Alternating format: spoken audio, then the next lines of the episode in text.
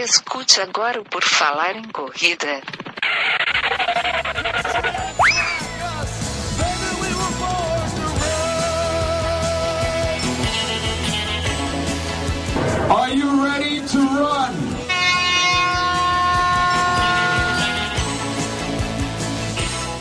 Começa agora mais um podcast do Por Falar em Corrida, mais um episódio. Esse é o 271 que está tocando nos seus ouvidos, queridos ouvintes. O meu nome é Enio Augusto e eu tenho aqui comigo o Guilherme Preto. Tudo bem, Guilherme? Tudo ótimo, Enio. Tudo maravilhosamente bem nessa terça-feira nossa em que a gente sempre para para conversar e aprender um pouco mais, né? Eu nunca pensei que um dia correr ia me ensinar tanto. Eu achei que eu só ia suar mas acabei aprendendo bastante. Então, o que, que me resta? Aprender um pouco mais. É o que a gente vai fazer hoje nesse programa. É o que a gente vai fazer nesse programa, exatamente, porque o nosso convidado é o Nelson Evêncio, treinador de corrida, e mais um monte de outras coisas aqui que ele vai falar com a gente. Seja bem-vindo, Nelson, tudo bem? Tudo bem, muito obrigado pelo convite, um prazer estar participando do programa e um abraço a todos aqueles que estão assistindo. Cara, é um privilégio receber um dos maiores blogueiros da, da, da face dessa terra, né? Um cara aí que né, fica ali compartilhando a sua vida, blogueiragem ali no meio do, né, do, do, Instagram. Então é um privilégio receber o Nelson aqui, que vai falar um pouco dessa função nobre, além, claro, de ser treinador de corrida, né? Ele tem essa função de blogueiro. Nas horas vai... vagas eu sou treinador de corrida. Isso, e aí vai falar um pouco para a gente começar essa vida de blogueiro. Mas antes eu tenho que lembrar sempre, pessoal, que a gente tem o nosso site, porfalarecorrida.com, onde você encontra tudo ou praticamente tudo sobre o Por Falar em Corrida, né? Então você pode ir lá no Por Falar em Corrida, por exemplo, e descobrir como é que faz para ser padrinho ou madrinha do, do Por Falar em Corrida, acho, né, Enio? Sim, lá tem o nosso bannerzinho para loja, né? Se você quiser comprar, nos ajudar comprando nossos produtos lindos e magníficos, e também pode ser padrinho ou madrinha lá no padrim.com.br barra por falar em corrida, tem o link no site também. Você clica lá, cai lá, pode apoiar o nosso projeto a partir de um real. Olha só que maravilha.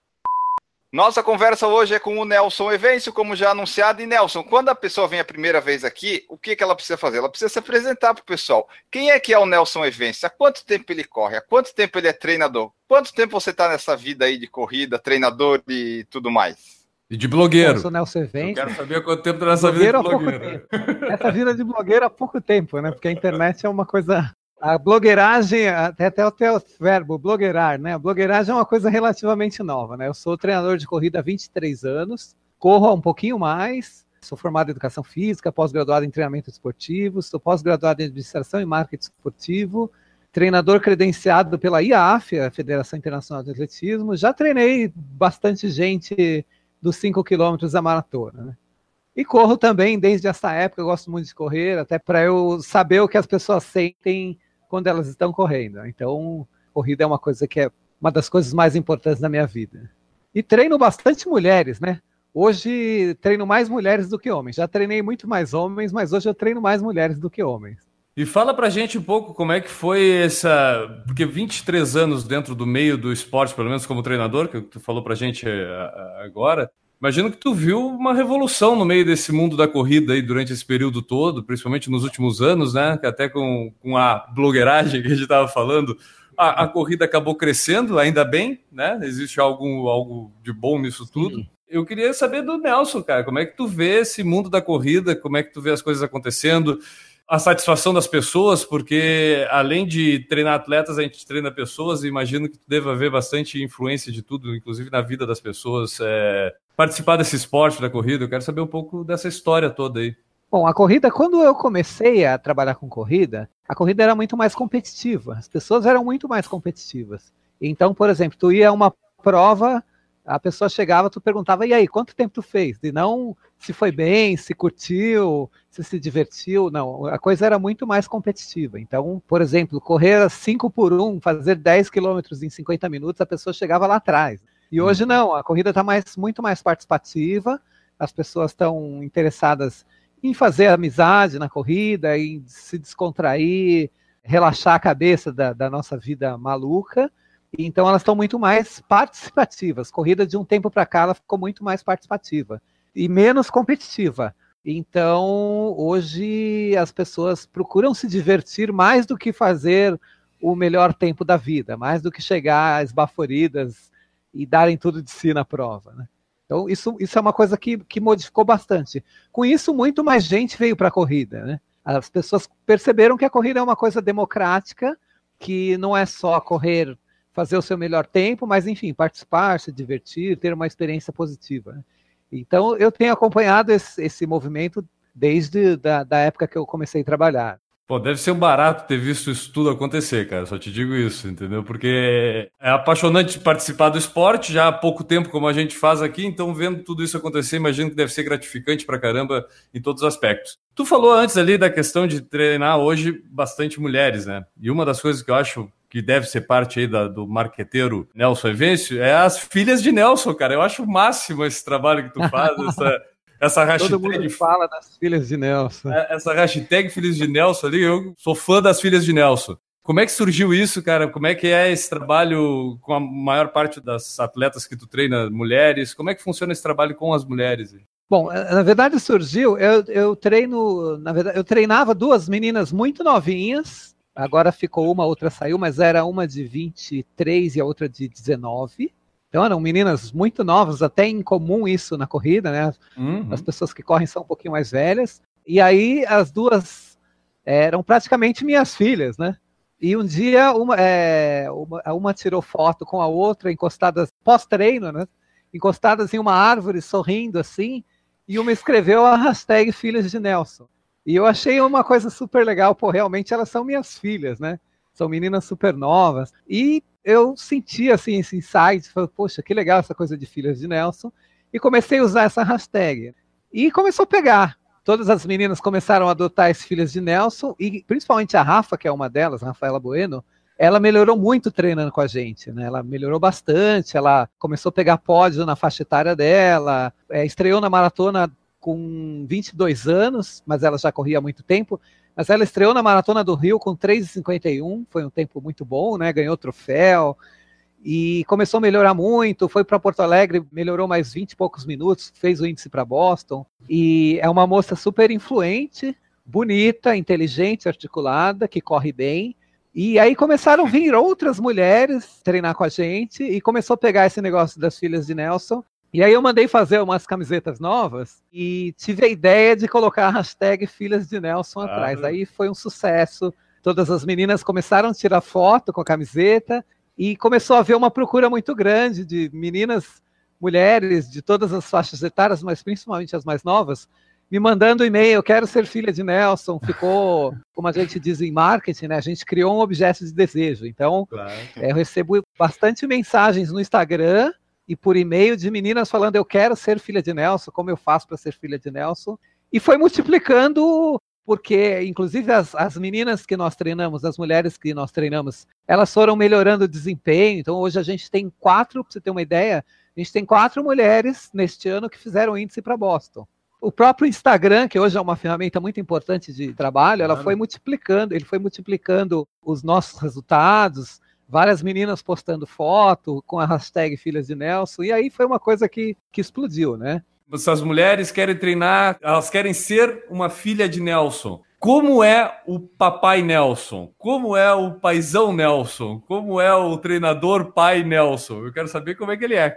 Bom, com as mulheres muito diferente dos homens, né? Por quê? Porque as mulheres têm o tal do ciclo menstrual, que é um complicador do treinamento, mas a gente tem uma forma científica de controlar isso aí. A gente tem um calendário para cada uma, a gente tem a tabelinha de cada aluna que tem alteração, que sente alteração durante o período pré-menstrual e menstrual, então a gente tem a tabelinha de todas.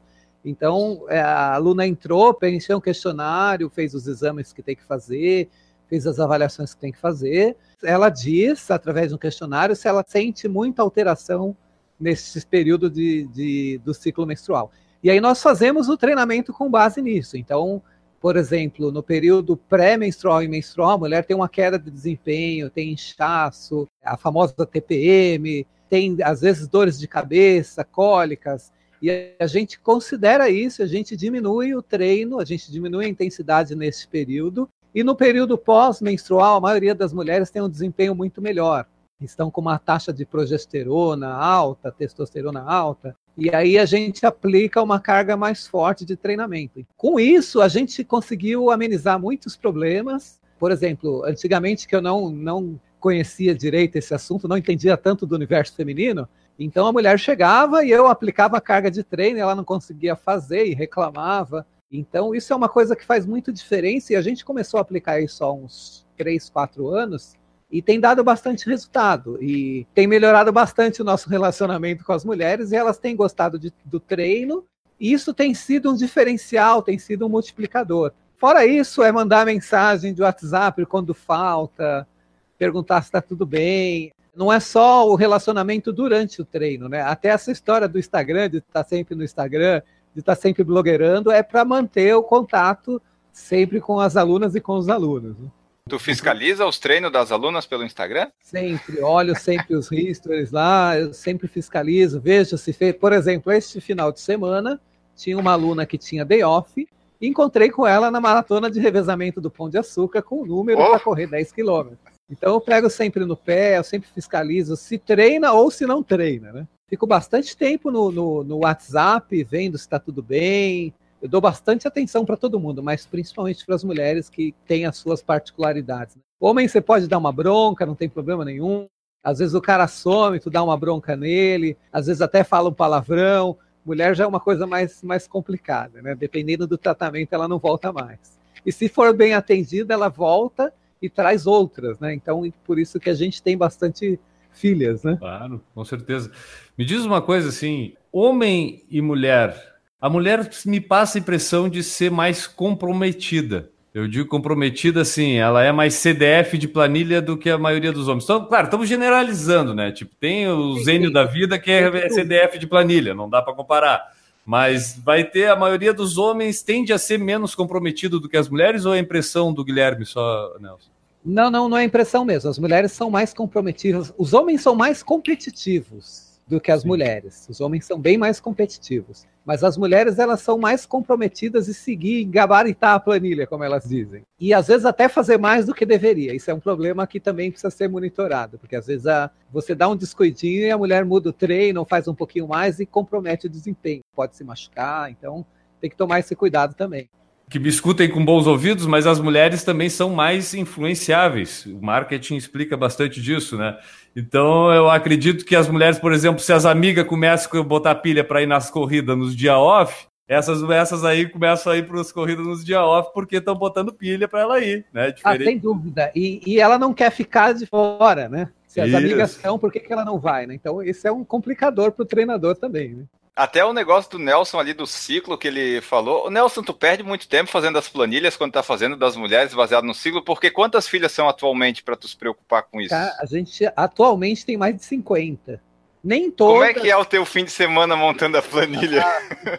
Domingo à tarde, não tem. É, o meu escritório é em casa, né? Eu não tenho horário para trabalhar, não. Eu trabalho sábado, Inclusive, sábado, eu, é, as pessoas que têm treino mais longo, o treino começa às sete e meia. Mas como as pessoas têm treino mais longo, eu chego normalmente seis, seis e meia, Sim. faço uma volta junto quando tá meio escuro, faço muita planilha sábado, domingo, não, não tem horário. Mesmo por mais que eu seja organizado, cada uma tem o seu treino e cada aluno tem seu treino. Então, eu olho tudo, o ciclo menstrual, os testes, como foram os treinos das semanas anteriores, olho lá os links do Garmin. Então, dá muito trabalho mesmo fazer tanta planilha assim, né? Mas é gratificante porque você vê o resultado do seu trabalho, né? Você vê a evolução. Treinamento é uma coisa muito tangível, né?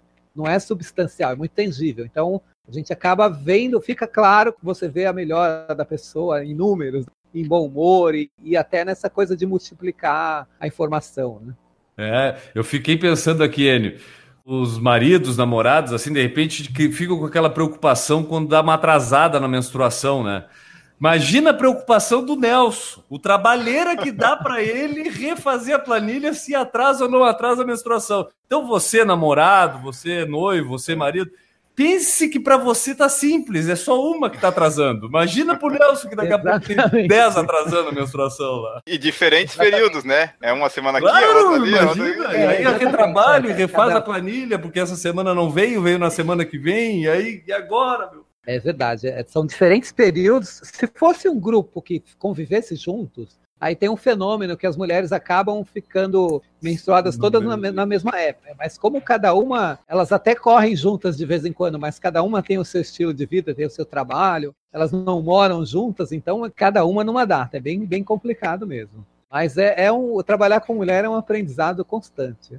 Até ah, eu já tive a oportunidade de ver uma planilha, né? Que a Andressa treina com ele. E na planilha tem as datas e tem as datas. é. É, tem vermelho. Eu perguntei pra Andressa, tá, por que, que ele bota vermelho? É um dia que tu vai correr mais forte e tal. Ela disse, não, é por causa do ciclo menstrual. Disse, Olha só, o Nelson se preocupa com isso também, que coisa curiosa. É, É, uma foi- coisa que fez bastante diferença, é, é- é um grande diferencial. Isso é uma necessidade. Todos os treinadores de todas as modalidades têm que considerar isso. Isso é ciência, né? Acontece que a gente, como eu diria, muita gente está atrasada, né? Se você não considera isso, você tem uma, uma, uma grande perda, né? Inclusive, as mulheres que costumam correr muitas provas, né? Que gostam de correr muitas provas, e elas sabem que elas não correm bem nessa época, então é um argumento para não participar de determinadas provas. Antes de você se inscrever, observe o teu calendário para ver se não vai cair no dia da prova. Porque tem mulher que não consegue fazer nada e vai jogar dinheiro fora. E vai correr mal e vai ficar chateada, né? Vamos dizer assim, é um detalhe, que não é um detalhe, que faz toda a diferença, porque faz Toda parte do- da fisiologia do corpo, especificamente da mulher, que tem essa peculiaridade, né? Da mesma forma que o homem também tem as suas, mas a mulher essa aí é muito mais visível e, e muito mais necessário manobrar ela. Porque não é só a questão física, né? Tipo, é a questão psicológica que envolve Psicológica bastante. também, exatamente. Agora, eu treino homens também, bastante homens, não tantos quanto São mulheres, filhos de Nelson? São genros de Nelson, né? Ah, não são filhos. Eles que criaram genros que filho. Pô, tem cara até mais velho que, ah, eu não quero ser seu filho, coisa nenhuma. Não, é os espertos, Nelson. A gente sabe que às vezes já se intitularam genro, já, uns nem são genro ainda, mas já estão se intitulando genro. Não É, exatamente. genro do Nelson. Exatamente. Então são genros. é, a gente tem maratonistas, a gente teve é, corredor em Londres, Boston, agora em Berlim, vamos ter em Chicago, em praticamente todas as maratonas fora e quase todas as provas por aqui. A gente tem homens também que dão menos trabalho, mas dão muito trabalho, né? E também Não, a gente faz treino por treino, tal, é bem atualizado, então dá muito trabalho também. Isso aí, o homem também é afetado pelo ciclo menstrual, né? Por exemplo, o cara tá treinando e a mulher entra no ciclo menstrual, começa a tá, o cara, né, daqui a pouco não consegue treinar direito também, né? Então também Exatamente, atrapalha a vida dele também. O homem tem diversos problemas no trabalho, no, TPM é, é aquele problema que o homem tem fora do corpo e se não tem controle nenhum, mas é que ele vai ter, né? Não tem, não tem como resolver esse problema. E tem, e tem um detalhe que a mulher ela é mais ela é mais falar mais aberta, é mais aberta, vai, é um termo certo. A mulher ela expõe mais aquilo que ela está sentindo, ela Sim. conta. O homem já é mais mais discreto, às vezes está com um problema e não conta, então é mais difícil também por isso. Como é que é o WhatsApp do Nelson quando aquela filha de Nelson tá estressada, tá com problema? Como é que é essa? Porque tu tem que ser meio que psicólogo, sei lá eu, porque tu deve receber tanta coisa, né? Assim, eu- algumas eu levo muito na brincadeira, né? Teve uma esses dias que ela falou, pô, sabe treinar mulher grávida? Eu falei, ah, se ficar a gente treina, né? Ah, por quê? Porque tá atrasado o negócio aqui, né? Ó, aí, ó. Falando. E aí, às vezes, eu brinco, ah, não, isso é tudo frescura, deixa de ser fresca, para de me enrolar, você tá me enrolando para não treinar. Eu levo muito na brincadeira para deixar a coisa mais descontraída, né? Para não ficar uma coisa muito, muito tensa, assim. Mas o WhatsApp não para. Se eu não desligar ele, e não tem hora também, tem que até que policiar, me policiar um pouco para não ficar 24 horas com ele. Se eu quiser só ficar no WhatsApp 24 horas por dia, eu ficaria. E também a gente conversa outras coisas do dia a dia. As pessoas contam, sim, os seus problemas. Ó, eu fui ao médico, eu tô sentindo isso, aquilo. Então, o relacionamento, ele é um relacionamento... Existe uma, uma orientação de marketing, né? Que quanto mais você ficar com o teu cliente, melhor. Por exemplo, numa academia, o professor está ali na academia, o aluno vai ali, treina e vai embora. Então, não, não gera uma, uma fidelização, não tem um vínculo. Então, no meu caso, é quase que conversando com a pessoa quase que diariamente, perguntando como é que tá a vida, tal. E isso faz com que a pessoa se sinta bem atendida, influencia muito no trabalho e a pessoa tem o prazer de estar com o treinador, né? Isso é uma coisa importante, né? Não fica só aquela coisa chata. Óbvio que a hora que tem que treinar, a hora que tem que cobrar, Aí eu tenho liberdade e tenho essa confiança de poder cobrar da pessoa. Eu sei quando é mãe, eu sei quando a pessoa está me enrolando também, e sei quando a pessoa realmente está com problema, e aí eu normalmente ajusto o treino na hora, né? Tudo isso você vai aprendendo com os anos de profissão. Vai ficando com menos cabelo, com mais cabelos brancos, mas vai adquirindo mais experiência. Nelson, além de treino de corrida, tu também trabalha treino de musculação, né? Tu faz isso, eu vejo que no Instagram tu acompanha pessoal na academia e tal, tu dá esses dois tipos de treino, como é que funciona? Sim, sim. Tenho alunos individuais, que, lógico, a corrida é o carro-chefe, mas eles fazem musculação também, a maioria deles fazem musculação para não se machucar e para melhorar a performance, né? Então, é, eu estudei isso também, eu fiz especialização em treinamento esportivo, então eu monto treino de musculação com exercícios voltados para a corrida, exercícios mais específicos para a corrida, e faço o cálculo de quanto que ele desgasta na musculação, quanto que ele desgasta na corrida, para conciliar os treinos. Né? Alguns eu vou na academia onde a pessoa treina, vou lá, monto a série, filmo, é, explico para que, que serve cada exercício. Ele acaba treinando sozinho ou com, com o professor da academia, e volta e meia eu vou lá fazer uma revisão. Outros eu acompanho é, duas vezes por semana, uma vez por semana. Então, o trabalho engloba tudo, tanto a parte de musculação quanto a parte de, de, de corrida. Falando sobre essa questão do, da musculação, até me ocorreu uma dúvida, e aí bem mais técnica. Sempre tive dificuldade em fazer fortalecimento nas minhas preparações por, às vezes, preguiça de ir para uma academia e, e, fazer em casa, né? Que eu, eu, eu, nunca consegui manter um hábito realmente de fazer em casa. Fazia, parava e daqui a pouco fazia de novo. Aí quando ia chegando perto da prova, né? Bate o desespero, tu sai fazendo tudo que vem na frente para estar tá em dia no dia da prova. Mas uh, me surge uma dúvida, assim: volume de treino ou fortalecimento? Se eu não gosto ou não tenho como fazer o fortalecimento, volume de treino só me resolve? Ou eu devo, de toda forma, tentar dosar isso com a musculação e o quanto não fazer esse fortalecimento pode comprometer um resultado que eu esteja buscando? É, o volume de treino é muito importante, mas se você faz o trabalho de fortalecimento, você até consegue diminuir um pouco esse volume de corrida. Consigo é... abater um do outro, posso dizer assim, é, compensar. É, é. É lógico que o treinamento mais específico, que é a corrida, é importante, mas o fortalecimento gera, gera muitos benefícios. Eu costumo fazer muito circuito. Então, por exemplo, a pessoa vai fazer a musculação, mas ela faz exercícios alternados com corrida. Então, uhum. consigo trabalhar o aeróbio e consigo trabalhar o neuromuscular na mesma sessão de treino. Com isso, eu acabo aumentando a quantidade de corrida na semana. Isso é até um segredo para as pessoas que não conseguem correr muitas vezes por semana você consegue encaixar no, durante o treino de musculação a corrida também. Ah, a corrida é sempre mais importante, mas o não fortalecimento pode te causar lesões, pode diminuir a tua performance por não ter força muscular, ter problemas de postura, dores lombares, ter um abdominal muito fraco vai te fazer cansar durante a prova. A prova é, é muito, principalmente provas longas, você utiliza muito o neuromuscular. Às vezes você está bem, está com fôlego bem, mas não consegue sair do lugar, porque o neuromuscular está fadigado. Né? Então, uhum. é super importante trabalhar as duas coisas. É óbvio que a corrida é sempre mais específica, é o mais importante. Então, se eu não tenho tempo de fazer musculação, ah, ok, vamos fazer corrida, vamos fazer corrida em subida, em descida, vamos tentar trabalhar de uma outra forma. Talvez seja muito específica a, a, a situação que eu vou descrever, mas ela já me ocorreu.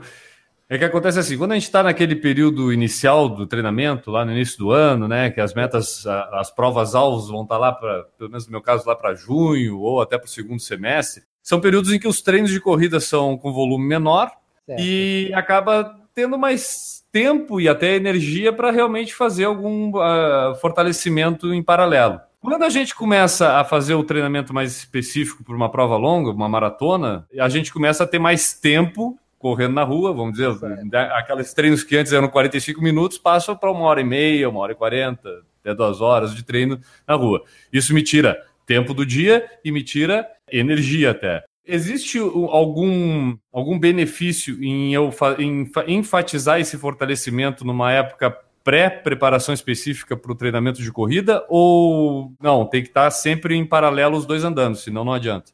Você está sempre os dois andando, o que você vai mudar é o número de repetições, a intensidade, conforme o período você vai trabalhar um pouquinho mais de resistência, conforme o período você vai aumentar um pouquinho a carga, diminuir um pouco as repetições. Sim. Mas é, é sempre importante, você vai programar isso conforme a fase do treino. mas ela é sempre importante e é sempre importante deixar num dia separado da corrida, porque aí não tem erro. Você vai correr os outros dias, mas naquele dia é o, é o dia que está separado para a parte neuromuscular. E aí tem esse detalhe de colocar um pouquinho de corrida ou para aquecer, até para aumentar o volume. Mas é importante manter as duas sim. É óbvio que está chegando perto da maratona, você até pode diminuir o número de sessões por semana, mas uhum. sempre tentando fazer uma manutenção. Você ganha um pouquinho antes, nesse período que não precisa fazer tanto volume de corrida, você uhum. trabalha um pouquinho mais o fortalecimento muscular, depois você vai diminuindo, mas vai mantendo para não perder, né? Quando a gente fala em fortalecimento muscular, é, aí eu acho que é mais nomenclatura, mas também me gera dúvida, é hipertrofia que a gente está falando. Não, não. Hipertrofia não é, é aumento de massa muscular. Hipertrofia é você aumentar o tamanho da célula e com isso aumentar a massa muscular. E não é, é disso que a gente está falando quando fala é nesse fortalecimento. A gente está falando. A gente está falando de tornar esse músculo mais eficiente. Ele uhum. pode não ser tão grande, mas ele produz mais energia. Então é diferente de hipertrofia. Eu até trabalho hipertrofia com algumas pessoas, por exemplo, eu tenho uma, uma aluna que ela ficou muito magrinha perto da maratona. Né? Ficou bem uhum. magrinha, cara de doente, aquele corpo bem, bem Cara de maratonista, né? Cara de é. doente, é, magrinho. E às vezes, esteticamente, não fica muito legal, sabe? E que se a pessoa perder também muita massa muscular, pode comprometer o desempenho dela durante a prova.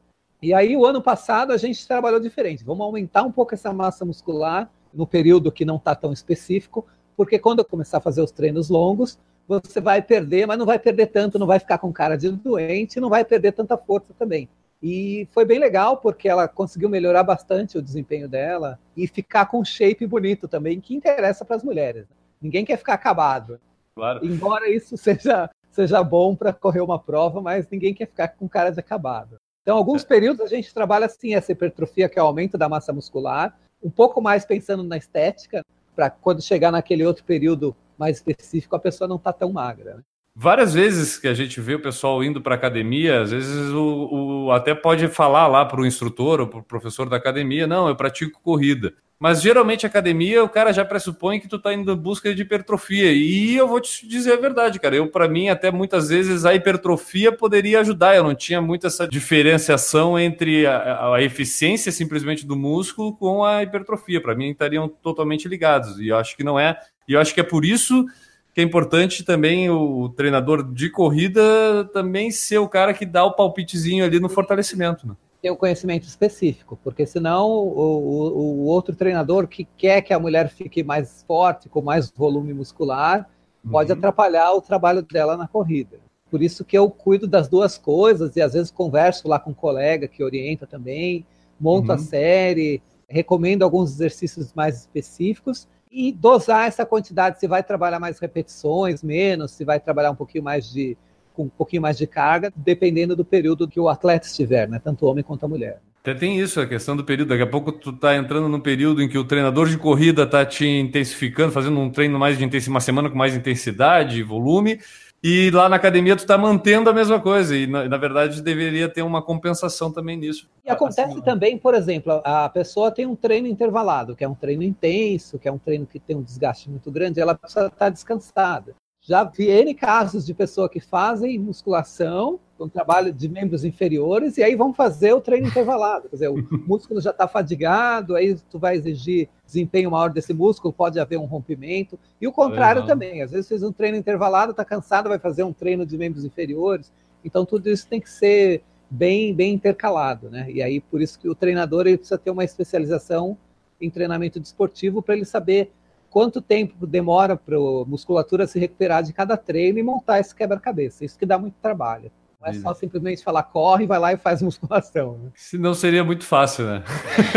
Senão a gente poderia fazer é, da aula, Guilherme, por isso que a gente não pode. É, exatamente. É, é eu querer fazer o que o médico estudou a vida inteira, ou o que o engenheiro estudou. Pô, se dependesse de mim, minha casa teria caído já. Se dependesse dos meus conhecimentos de hidráulica, de eletrônica, minha casa tem que chamar uma pessoa que estudou para isso para fazer. E ter essa, essa, essa sincronia, né, esse sincronismo no desenvolvimento de todo o planejamento. Se tu está fazendo, e eu acho que essa é a grande questão, tu tem que ter um objetivo. Por mais que tu queira te divertir na corrida, tem que ter um objetivo, mesmo que a diversão ah, seja o objetivo, né? Então a pessoa tem, tem que ter um objetivo. Daqui a pouco tu está fazendo hipertrofia na academia tá fazendo volume de corrida, tá fazendo, não sei mais, natação, yoga, zumba, e atirando para tudo que é lado, né? E todo mundo quer melhorar, embora as pessoas não reconheçam isso, todo mundo quer ficar com shape bonito, e todo mundo claro. quer correr um pouquinho mais longe, ou um pouquinho mais rápido, mesmo que seja sem sofrer. Quer ir mais longe, quer ir mais rápido. Não adianta. Isso é do ser humano querer melhorar um pouquinho. Pode ser que esse não seja o objetivo principal, mas é uma maneira da pessoa medir o, o que ela está fazendo. Ah, eu não quero performance, mas quer. Pode ser que não seja a prioridade, mas a pessoa quer. Se tiver que fazer, por exemplo, os dois num dia, a pessoa não tem como fazer, tem que fazer a musculação e a corrida. O ideal é correr antes e a musculação depois? Depende do que for fazer. Se for membros superiores, aí não interfere em nada. Pode ah, correr tá. antes ou depois que não tem problema. Só membros inferiores que é mais complicado. Por exemplo, eu posso é. fazer musculação para membros inferiores e posso sair para trotar ou para fazer uma rodagem. Não um treino intervalado, não um treino muito longo. Mas se for um treino muito longo ou um treino intervalado, aí eu tenho que separar. Aí não tem jeito. Me diz uma coisa, Nelson, tu ainda é treinador da ACT? A Associação dos Treinadores de Corrida de São Paulo, ATC. Eu fui um dos fundadores, fui vice-presidente por bastante tempo, fui presidente por bastante tempo, fui eleito, reeleito, terminou o mandato agora, a gente está num processo aí que a gente vai fazer uma eleição, vão entrar novas pessoas, com uma cabeça nova, com novos objetivos, menos ocupadas do que eu, que cada vez estou mais ocupado, né? Que tenham mais tempo para se dedicar a isso praticamente terminou o meu, o meu, meu mandato, eu ainda faço algumas coisas, estou trabalhando essa transição ainda, mas praticamente já terminou o meu mandato. Mas foi uma, uma experiência muito grande. Conta como é que foi isso, porque o que que tu fazia na, na ATC, qual que era a função, como é que era, porque eu, eu sei que tem uns posts ali que eu vi já na WebRun e tal coisa, tu coloca do número de corredores que teve em São Paulo, o aumento que foi, tu coletava dados, qual que era a função aí da, da ATC? É, na verdade assim, a ATC é a Associação dos Senadores de Corrida o que nos interessa? Fazer com que os treinadores interajam, se conheçam, troquem experiências. Toda categoria tem isso. E uma coisa muito importante que a gente trabalhou bastante, com bastante sucesso, organizar a utilização dos pontos de treino. Então, por exemplo, em Ibirapuera, nós criamos um regulamento junto com o administrador para que os treinadores possam usar o parque de maneira sem que haja muito conflito, sem que deprecie o parque, sempre fiscalizando o parque. Então, a gente trabalhou muito nessa utilização dos pontos de, de treino. Por quê? Nós somos profissionais que usamos o parque público para treinar os nossos alunos. Isso precisa ter uma regulamentação, os próprios alunos precisam seguir umas, umas regras para que não haja conflito. A gente procurou descentralizar os pontos de treino, porque as pessoas treinavam muito nos mesmos lugares, então a gente criou esse relacionamento com outros parques dando opção para as pessoas treinarem em outros parques, para os treinadores atuarem em outros parques. A gente buscou é, desenvolver cursos de atualização com treinadores mais experientes, com treinadores de fora, é, montar congressos de treinamento. A gente trabalhou muito nesse sentido. Então, a ATC ela é voltada para o treinador. É óbvio que o corredor ele é atingido indiretamente. Conversamos com organizadores de provas para dar sugestão para que as provas melhorem, cuidamos daquelas arenas que os treinadores montam tenda. Então, a gente trabalha muito com a iniciativa privada e com, com, com os governos, né? para que o, o, movimento de corrida não cresça de uma maneira muito desordenada. Né? Os números eram uma coisa assim, como eu trabalho com corrida, e até eu trabalhei na marca esportiva por oito anos, então tem que ter um conhecimento muito grande do mercado, saber como que o mercado está se comportando, para a gente decidir o que, que a gente vai fazer com esse mercado, como, em que áreas que a gente vai atuar, quais são os uhum. pontos fortes e fracos. E os números eu percebi com os anos que eles são muito inflados. Os organizadores de prova inflam os números, todo mundo infla os números. Então, isso é uma coisa ruim, né? Porque você não tem uma, um dado fiel. Então, procurei pesquisar bastante, é, entrar em sites de prova, pegar o número real de concluintes, até para conversar com os patrocinadores cara chega lá e vende uma, uma, vamos supor, vende uma prova que tem 10 mil pessoas por 500 mil reais. E aí você chega lá, tem 5 mil pessoas. Deveria custar metade, né? Então o uhum. patrocinador, às vezes, ele joga dinheiro fora. Isso foi uma maneira também que eu descobri de ter um, uns dados que interessem para as marcas esportivas, que, que interessem pra, até para os próprios organizadores, para os portais, para as revistas. Então foi uma ideia que eu tive, pô, eu vou dominar esses números e sempre que alguém precisar, vai me procurar. Foi uma maneira também de eu, de eu ficar mais, mais conhecido no mercado, né? ser mais, mais respeitado. Quando vem um, um gringo de alguma marca, para o Brasil, essa marca precisa apresentar números, até para pedir mais orçamento, e os, normalmente as pessoas me procuram. Dá um mapa e, mais real eu... do mercado, na verdade. Né? Exato. Né? E eu procurava reverter, quando recebia alguma coisa, algum benefício, reverter para a Associação dos Treinadores, que é uma é. entidade sem fins lucrativos. Quantas assessorias ou quantos treinadores de corrida atuam hoje em São Paulo? Mais de 250 assessorias. Mais de 250 Só na cidade. Só na cidade. E aí você tem, tem assessoria que tem 10 professores, né? tem 10 treinadores, uhum. tem assessoria que tem um ou dois. Então são muitos treinadores. Né?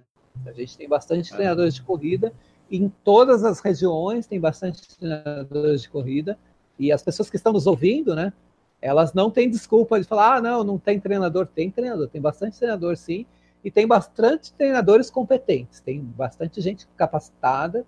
Isso é um, um, um orgulho que eu tenho de saber que tenho muitos colegas trabalhando bem, Legal. que podem atender bem as pessoas. Né? Quando eu não posso atender a pessoa, eu indico para outro colega que mora ali na região onde a pessoa vai treinar. Então, estou sempre indicando alunos para outros treinadores.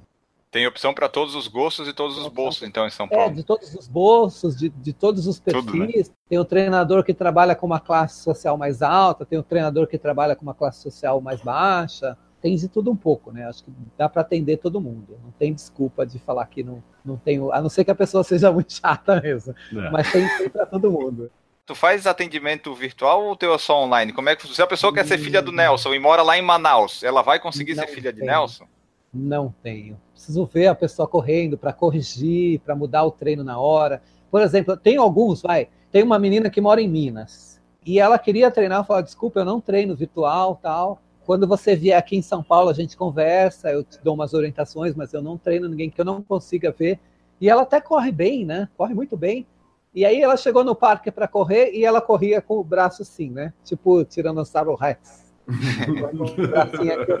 se eu não visse, se eu não a visse correndo, eu jamais poderia corrigir isso. Ia aumentar o treino dela e ela ia piorar esse defeito. Eu tenho uma outra aluna que trabalha num banco que ela corria cruzando os braços. Primeiro treino que ela foi, eu já falei, ó, tá vendo? Filmei, mostrei para ela, ó, tá vendo? Teu braço está cruzando aqui na frente. Isso vai gerar um giro de tronco, vai gerar um giro de quadril, vai gerar uma tensão aqui. Com pouco tempo de treino, ela já voltou e falou: Puxa vida, a gente se vê uma vez por semana. Ela falou: Puxa, já tô correndo sem ter nenhuma dor no, no ombro. Eu sempre tinha dor no ombro e agora não tenho mais. Então, eu acho muito importante esse contato próximo, de ver a pessoa, de corrigir, é óbvio que tem pessoas que já treinam há mais tempo, que têm mais experiência, que aí a coisa funciona mais na conversa, e aí não necessita tanto essa, esse contato visual, mas eu acho ele muito importante. A gente tem um casal de alunos que treinou aqui e mudou para Boston, e aí não dava para não treiná-lo, mas a gente mantém um contato legal. Às vezes ela até filma, ela se filma correndo, pede para alguém filmar ela correndo na esteira e eu explico o que está acontecendo, mas a gente evita eu sempre passo para outros colegas, ou uma pessoa que esteja ali próxima, ou algum colega que goste de trabalhar com treinamento virtual. Eu gosto de ver a pessoa, de você não está bem hoje, vamos mudar seu treino, ficar ali em cima. Você está bem, então vamos aumentar seu treino. Então, eu prefiro ter as pessoas mais próximas. Né? É óbvio que toda regra tem sua exceção. Né? Tem uma frase que diz que a coerência, às vezes, ela é uma covardia. Então, às vezes, você atende a pessoa, você tem que deixar de ser coerente para atender determinada pessoa, você vai beneficiar aquela pessoa e vai se beneficiar. Né? Então, uhum. às vezes eu abro algumas exceções, eu faço algumas experiências, mas tenho muito mais dor de cabeça. Tem gente que muda o treino, a pessoa tinha um treino e da cabeça dela ela faz outro e você não está vendo e a pessoa acaba se machucando. Então, eu prefiro treinar as pessoas que eu veja sempre. Né? Pelo Acho que eu entendi, o pai Nelson ele gosta de ter ali a, o controle também do resultado que a pessoa está buscando. Quando eu digo controle, eu digo assim, ter, ter ciência do, do andar da carruagem. Exatamente. Saber o que realmente está acontecendo. E para isso, o presencial, o cheirinho, né, o, o olhinho no olhinho, é, faz é toda é a diferença. Né? Exatamente. Isso é uma coisa fundamental, você conhecer a pessoa. Apesar que, por exemplo, essa moça que mora no exterior, ela e o marido, às vezes ela fala, puxa, você me conhece melhor do que eu, né? Até nessa coisa do cálculo do ciclo menstrual, ela usa o DIL, né? Ela não uhum. usava o DIL, ela começou a usar o DIL, e ela não sabia que você mantém os mesmos sintomas. O DIL de Mirena, a pessoa tem os mesmos sintomas, ela não, não vai engravidar, porque ela está usando DIL, mas ela tem os mesmos sintomas. E ela não sabia disso. Eu comecei a observar, porque ela me falava, ah, corri mal esse final de semana, nossa, não sei o que, que eu tenho. Aí chegava no outro final de semana, nossa, corri bem pra caramba. E aí eu comecei a observar tudo isso, comecei a falar para ela, então, olha, o que está acontecendo é isso. E ela falou, puxa vida, mas como é que eu não sabia isso, né? E você está longe de mim e está sabendo tudo isso, né? Então, não tem esse contato visual, mas tem um contato constante e muita observação. Eu imagino que nesse tipo de caso que tu citou, pelo que eu entendi, já tinha o um contato presencial, então tu já conhecia. E aí o que acontece? Já existia um pré-entrosamento que Exatamente. possibilitou fazer esse online é, depois, né? Mas tem que Agora, ter... uma pessoa que eu não vejo, eu não vejo, eu nunca vi a pessoa, não, não sei Não como tem é. possibilidade. É muito complicado. Eu ah. treino pessoas que vieram de outras assessorias e que treinavam online. E a melhora da pessoa assim é absurda. É de corrigir movimento, de mudar o treino na hora, de dar umas orientações que é difícil pedir online. Então, a melhora é muito significativa. A pessoa começa a treinar com o treinador mais próximo e a, e a evolução é constante. E até o contrário, são pessoas que reclamam que não estavam evoluindo, que estavam regredindo.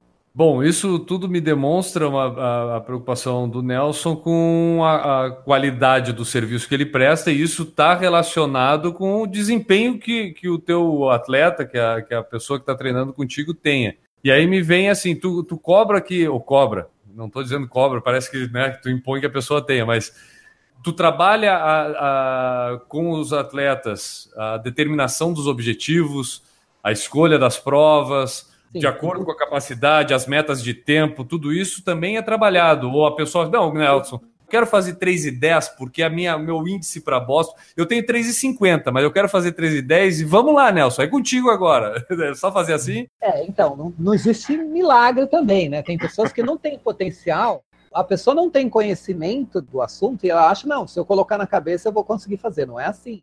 Determinados resultados exigem um potencial genético ou muito tempo de treino. Então, principalmente as meninas mais novas, ah, não, não corre 5 quilômetros, não, quero correr uma meia maratona daqui a um mês. Não é assim. quero correr uma maratona no mês que vem, uma maratona no ano que vem. Não é assim. As pessoas não têm essa noção, né?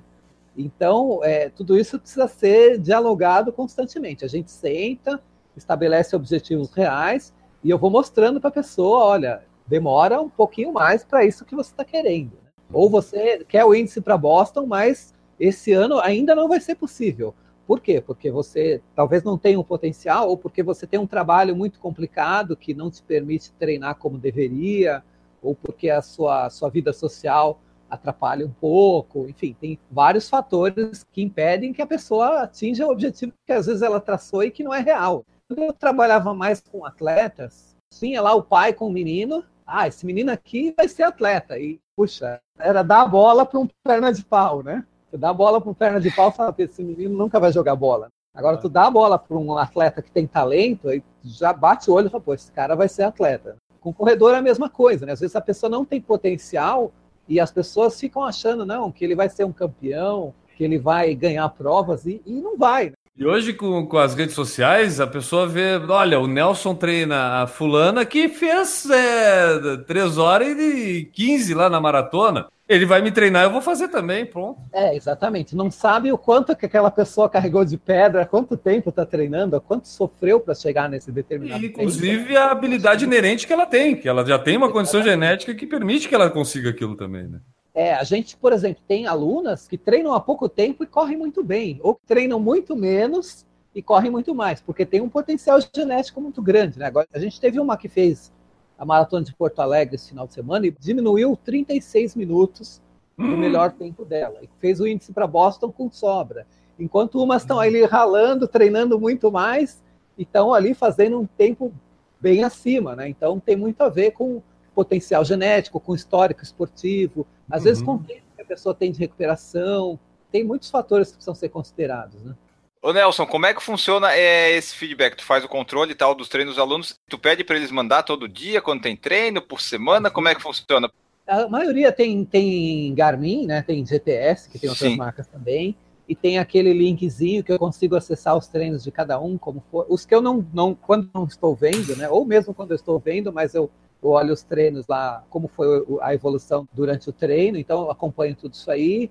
Alguns têm uma tabela que descreve como foi o treino, o que, que fez, o que, que não fez, o que, que sentiu. São conversas quase que diárias com todos. Tem uns que são menos, que passam menos informações e tem uns que passam, são mais detalhistas, né? mas são conversas. Todo dia é praticamente uma avaliação. E aí a gente vai somando tudo isso e vai fazendo os outros treinos. Por é, isso também não dá para ter mil pessoas, né? É óbvio que o treinador também erra, o treinador, assim como em todas as profissões, a gente também erra, né? Mas o aluno, às vezes, ele é displicente, a gente precisa pegar no pé para que depois não, até não se machuque e tal, e, e não, não fique frustrado. O erro que eu acho que o treinador de corrida pode cometer e ser um dos piores erros é, é, é não saber dosar essa expectativa do atleta não saber ter essa realidade só da pilha, da pilha, da pilha, o cara não começa a não atingir aqueles objetivos, o que acontece? Tu pode ser, vamos pensar pelo lado do marketing, tu motivou o cara para continuar treinando contigo. Tu diz para ele é. que ele consegue, que ele consegue, consegue. Mas esse cara vai ter uma hora que, né, não tem continuidade, que a frustração vai ser maior do que a motivação. É, exatamente. É. E, e a gente tem que pilhar aquela pessoa que é desmotivada, que é preguiçosa, mas a maioria das pessoas, hoje em dia, a gente tem que mais brecar, porque é tanta informação, é tanto estímulo, claro, ó, você, claro. você pode, você vai, é legal, eu fiz, foi demais. Então a gente tenta, ah, vamos fazer, o cara quer fazer todas as maratonas possíveis, quer correr todo final de semana. Então a gente tem um trabalho mais de tentar frear essa, esse uhum. ímpeto das pessoas do que de, de, motivar, né? A gente motiva mais aqueles preguiçosos que não querem sair de casa para treinar puxar o freio é mais difícil do que botar pilha e motivar. Ah, sem dúvida. E pode até cair mal, né? Pô, tu tá me, claro. me desmotivando, tá desprezando o meu potencial. Tem que é ter um critério, tem que ter um cuidado, pra, até para você podar a pessoa, você tem que ter um cuidado. Você tem que mostrar que você está interessado na pessoa, que você não quer que ela se machuque, que você quer que ela corra a longo prazo e não a curto prazo, né? Mas precisa ter muita psicologia para conversar com as pessoas, né? Não é, não é tão simples assim. As pessoas elas, elas, querem viver como se não houvesse amanhã, né? Quer fazer todas as provas possíveis.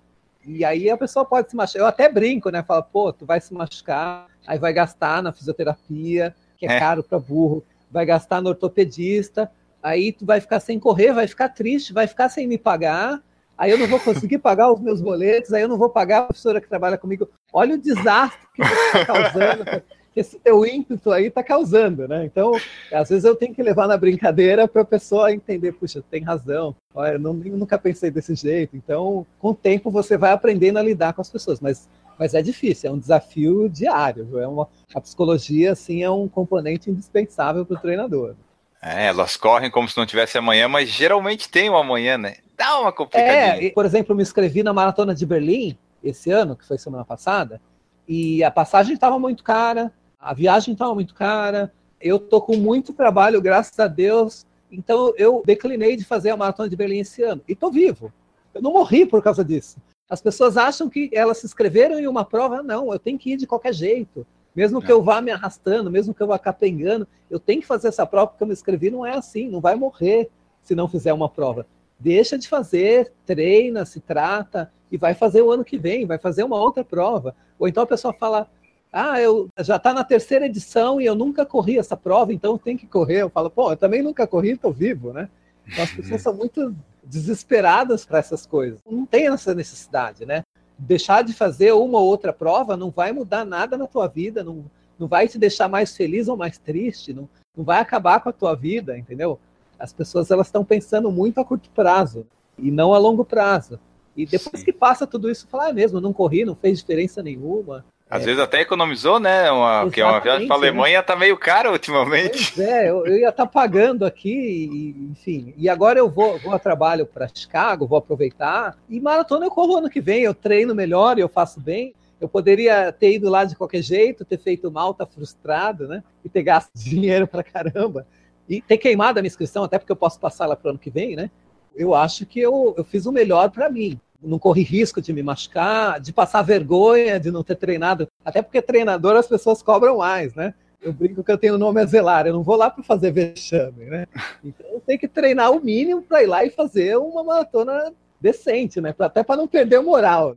Então é, as pessoas elas estão muito afobadas em querer fazer tudo em querer fazer maratona logo, em querer fazer meia maratona logo, em se inscrever em provas que não não dá tempo de treinar, que a pessoa a pessoa está na no, no, colegial e quer dar aula na pós-graduação, né? Então, como é que fica isso, né? Tudo tem o seu, seu tempo na vida, as pessoas precisam pensar um pouquinho melhor. E aí o treinador entra como um cara que às vezes vai ter que jogar um balde de gelo, não tem jeito. Ah. Com cuidado, às vezes com cuidado, vai falando aos poucos, vai mostrando para a pessoa que ela está indo por um caminho que é ruim e às vezes tem que jogar o balde de gelo mesmo, não tem jeito. Mas aí com as filhas, demonstrando amor com as filhas, com os genros, eles acabam entendendo que a gente quer o melhor para eles. E fala para nós como é que é o corredor Nelson. Quais são os objetivos? O que que tu já correu? O que que tu corres? E quando é que tu acha tempo para treinar, para correr tá. também, né? Porque treinador também corre. O pessoal acha que não, mas ele corre sim, também. Sim. Eu fui corredor de pista fui corredor de 100, 200 metros, eu competi federado até um tempo, na época de universidade, fui um corredor mais ou menos universitário, ganhei algumas competições universitárias, não fui corredor de expressão nacional, internacional, mas fui um corredor esforçado, eu trabalhava, estudava e corria, sempre conciliei as três coisas. Depois eu passei para as corridas de longa distância, até porque eu dava aula com pessoas que eu corria junto. Eu dava aula particular e eu acabava correndo junto com a pessoa para motivar, para entender melhor a pessoa. E aí passei a ser um corredor de longa distância. Aí comecei a treinar para fazer provas de 10, de meia maratona, maratona. Já fiz nove maratonas. Meia maratona não tenho ideia, assim, perdi a conta de quantas já fiz. É a prova que eu mais gosto, que eu mais me identifico. Já fiz muitas provas de 10, já corri revezamentos, maratonas fora do Brasil, corri Chicago, Berlim, Nova York. Aqui corri Porto Alegre, São Paulo, Rio de Janeiro, meias em todos os lugares eu sou uma pessoa que eu gosto muito de praticar corrida. Eu vendo isso e é uma coisa que eu gosto de fazer. Eu sempre fui competitivo, hoje eu sou um pouco mais participativo. Eu entendo que eu tenho que estar em forma, porque às vezes eu preciso correr, por exemplo. Se a Andresa me convidar para correr uma prova e falar, ah, eu quero fazer 45 minutos, eu tenho que estar apto a chegar para ela, tá bom, vem comigo que você se consagra. Manter uma mínima forma para mim é muito importante. Estar correndo, porque eu vendo isso, é importante mesmo agora que eu não estou treinando, treinando para mim é quando eu estou treinando, eu digo que eu estou fazendo acima de 50 quilômetros por semana. Menos do que isso, eu digo que eu estou correndo. Então agora eu corro três vezes por semana, chego mais cedo para correr com alguém. Esse final de semana, por exemplo, a Rafaela, que é a nossa que vai para nossa aluna que vai para Chicago, ela tinha 32 quilômetros, o último treino longo dela. Eu cheguei mais cedo e fiz os primeiros 10 com ela, no ritmo dela. Até que estava um pouquinho puxado que ela está no ápice da forma e eu estou mais ou menos. Mas corri os 10 com ela conversando, vendo como é que ela estava. Então, acho que isso é importante para o meu trabalho. Teve uma prova de 15 da New Balance que uma aluna falou: Olha, eu quero que corra comigo, eu te dou inscrição e eu quero fazer em tal tempo, quero fazer 15 quilômetros a 5 e 10 o quilômetro. E aí eu fui com ela, pegando água, dando as orientações e a gente fez o tempo que ela fez. Agora, se eu estou fora de forma, não dá para fazer isso faz parte do meu trabalho estar em forma. Mas eu gosto muito de correr, eu sei dos benefícios da corrida, a corrida me faz muito bem, me faz esfriar a cabeça, então eu sempre me mantenho treinando. Nem sempre para competir, mas sempre me mantenho treinando. Minha melhor maratona foi em Chicago, 3 horas e 22. A minha melhor meia é muito desproporcional à meia maratona, foi 1 hora e 24. Eu corri a meia maratona abaixo de 4 por 1 desempenho legal, treinei muito para isso. Meu melhor 10 é 37,16, também é um tempo relativamente bom. A minha maratona não é tão boa, ainda, ainda posso correr uma maratona um pouquinho melhor, é, imagino aí um pouquinho abaixo de 3,20, entre 3,15 e 3,20, que até me qualificaria para Boston, dentro da minha faixa etária. Mas eu sou uma pessoa que eu, que eu gosto de correr, eu gosto de competir, eu gosto de me desafiar e gosto de estar bem para poder ajudar os outros também.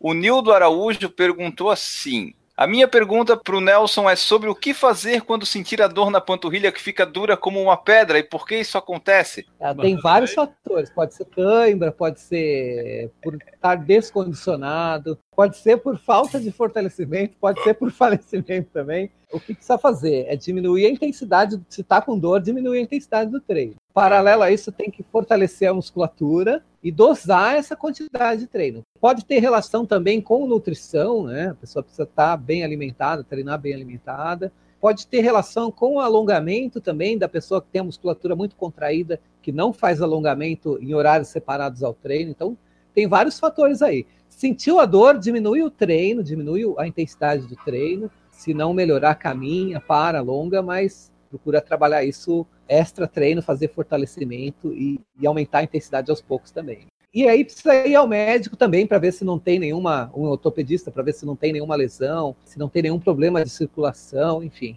E o Célio Moura falou: esse tema de hoje é espetacular. Sou treinador da minha esposa e vou dizer: é muito difícil fazer ela escutar minhas instruções.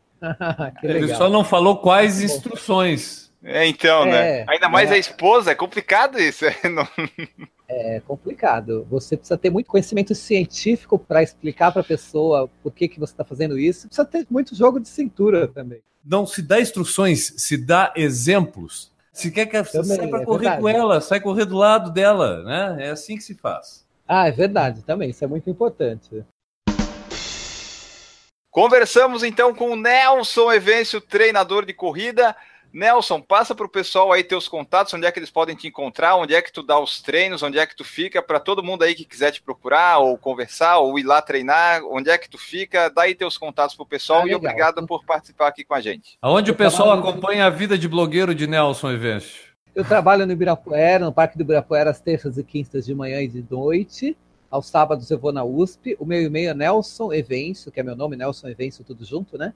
nelsonevêncio.terra.com.br Tô no Instagram como Nelson Evencio, me sigam lá. Facebook é uma coisa que tá morrendo, né? Ele tá morrendo, ele tá chato, então nem vamos falar disso aí. Mas eu tô no Instagram, quem quiser me seguir é Nelson Evencio, e meu e-mail nelsonevêncio.terra.com.br. E agora que nós falamos com o Nelson, deixa eu falar do padrim.com.br barra por falar em corrida. Você pode apoiar o nosso projeto, fazer parte aqui. Já somos 71, podemos ser muito mais com a sua presença, com o seu apoio, ser nossa madrinha, ser nosso padrinho, como fazem todas essas pessoas que serão citadas a seguir. Alessio, Alex, Alexandre Gomes, Alexandre Oliveira, Aline, Antônio, Aristóteles, Beatriz, Betuel, Bruno, Carla, Carlos, Cauê, Cíntia, Daiane, Danilo, Dejaldir, Diego Inácio, Diego Penha, Douglas, Eduardo Guimarães, Eduardo Massuda, Esther, Fabiano, Fábio, Fabiola, Fernando Loner, Fernando Silva, Francisco, Giovana, Gustavo, Henrique da Gama, Henrique Cotian, Everton, Jonathan, Jones, Jorge, José, Juliano, Júnior, Leandro Campos, Leandro Corade, Leonardo, Lorna, Marcelo, Marcos Cruz, Marcos Tenório, Michel, Natan, Paulo, Rafael, Regis, Renata, Ricardo Kaufmann, Ricardo Silvério, Roberta, Rodrigo Dacol, Rodrigo Val,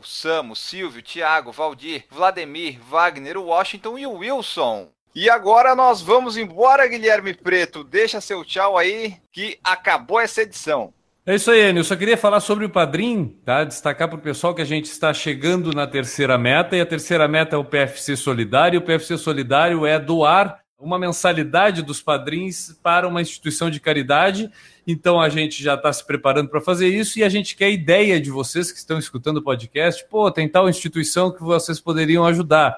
Manda as ideias para a gente que a gente vai é, selecionar ou até ver se a possibilidade de dividir entre mais de uma instituição aí de caridade, mas tudo isso será possível se você for padrinho ou madrinha do Por Falar em Corrida. Então eu quero mandar um abraço para todo mundo. O arroba Gui Preto lá no Instagram também está lá ainda fazendo a seleção de pessoas que podem ser meus seguidores. Então eu seleciono os seguidores, eles são passam por um vestibular, né, por uma avaliação para ver se eles têm capacidade de serem meus seguidores. Então faça esse pedido, solicitação lá no Instagram. Um beijo para todo mundo, bons treinos. Tchau, Enio. Tchau, Nelson. Obrigado, Nelson. Prazer conhecê-lo. Foi, foi Obrigado pelo convite aí. Foi, foi ótimo o bate-papo. Sou muito teu fã e espero nos encontrarmos mais vezes, cara. Muito Amém. obrigado. É isso aí, pessoal. Nós voltamos no próximo episódio. O meu recado final é: eu quero saber vocês, nossos ouvintes, o que que eu faço com as mensagens que vocês nos mandam. O que que vocês acham da gente fazer uma edição só lendo as mensagens? Eu espero o feedback de vocês sobre isso na próxima edição e daqui para frente. Um grande abraço para vocês e voltamos na próxima edição. Tchau. Errou! O pessoal diz que é legal no YouTube que não tem propaganda, né, cara? Tipo, mas nesse momento ia ser legal ter propaganda, o pessoal não ia precisar ficar nos aguentando aqui. Ah, eu posso colocar aqui o de compartilhar a tela e ficar mostrando o padrinho. A propaganda nossa é o padrinho.